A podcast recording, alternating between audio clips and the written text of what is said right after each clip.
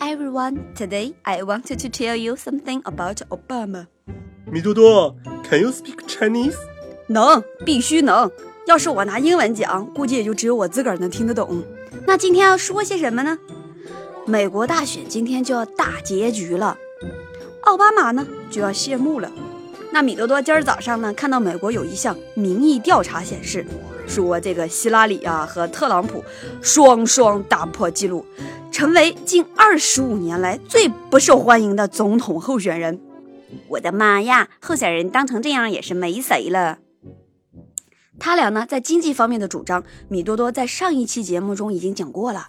总的来说呢，特朗普就是个颠覆派，而希拉里是个维持派。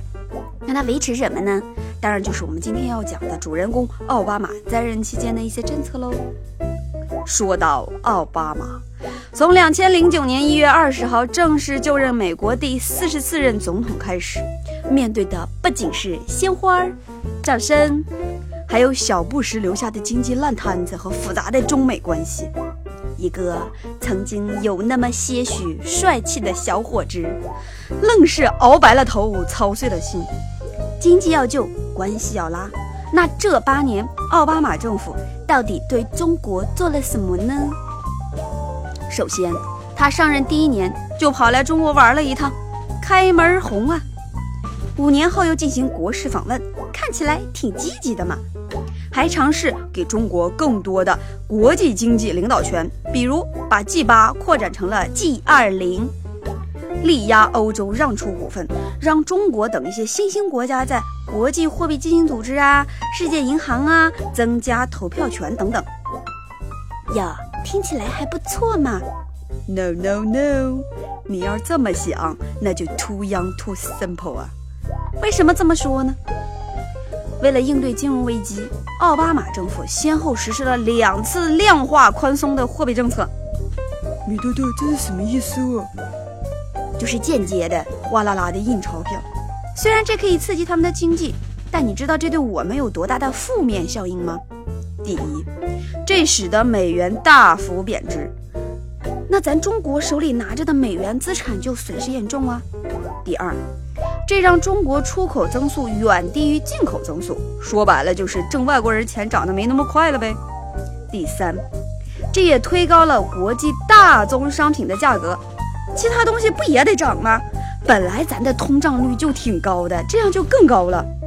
第四，大量热钱涌入中国，就是钱多呗，各种炒呗，咱们资本市场资产的泡沫就更大了。呵呵。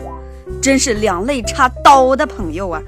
此处的朋友有双引号，说是好人，说是朋友，大家一起玩。可是玩归玩，美国的地位还是不能被取代的。看着中国这么精彩，你说奥巴马政府咋整？那就搞搞小团体呗，什么 TPP、TTIP，这些个字母是啥意思呢？你可以百度哈。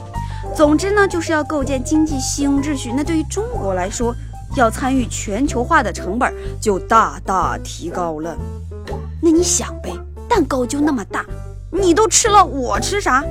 所以呢，奥巴马政府也是大力扶持企业开拓海外市场，抢呗。所以大家才会看到有很多中美之间的贸易摩擦和争端。什么向 WTO 投诉我们呐？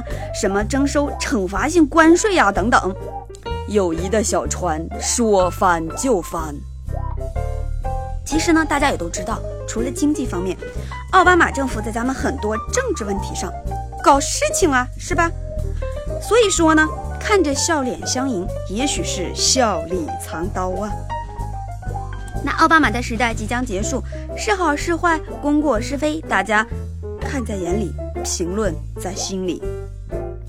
不管下午呢，希拉里和特朗普谁会获胜，但中美的博弈还将继续。我们不能左右世界，但可以坚定不移的喜欢米多多哦。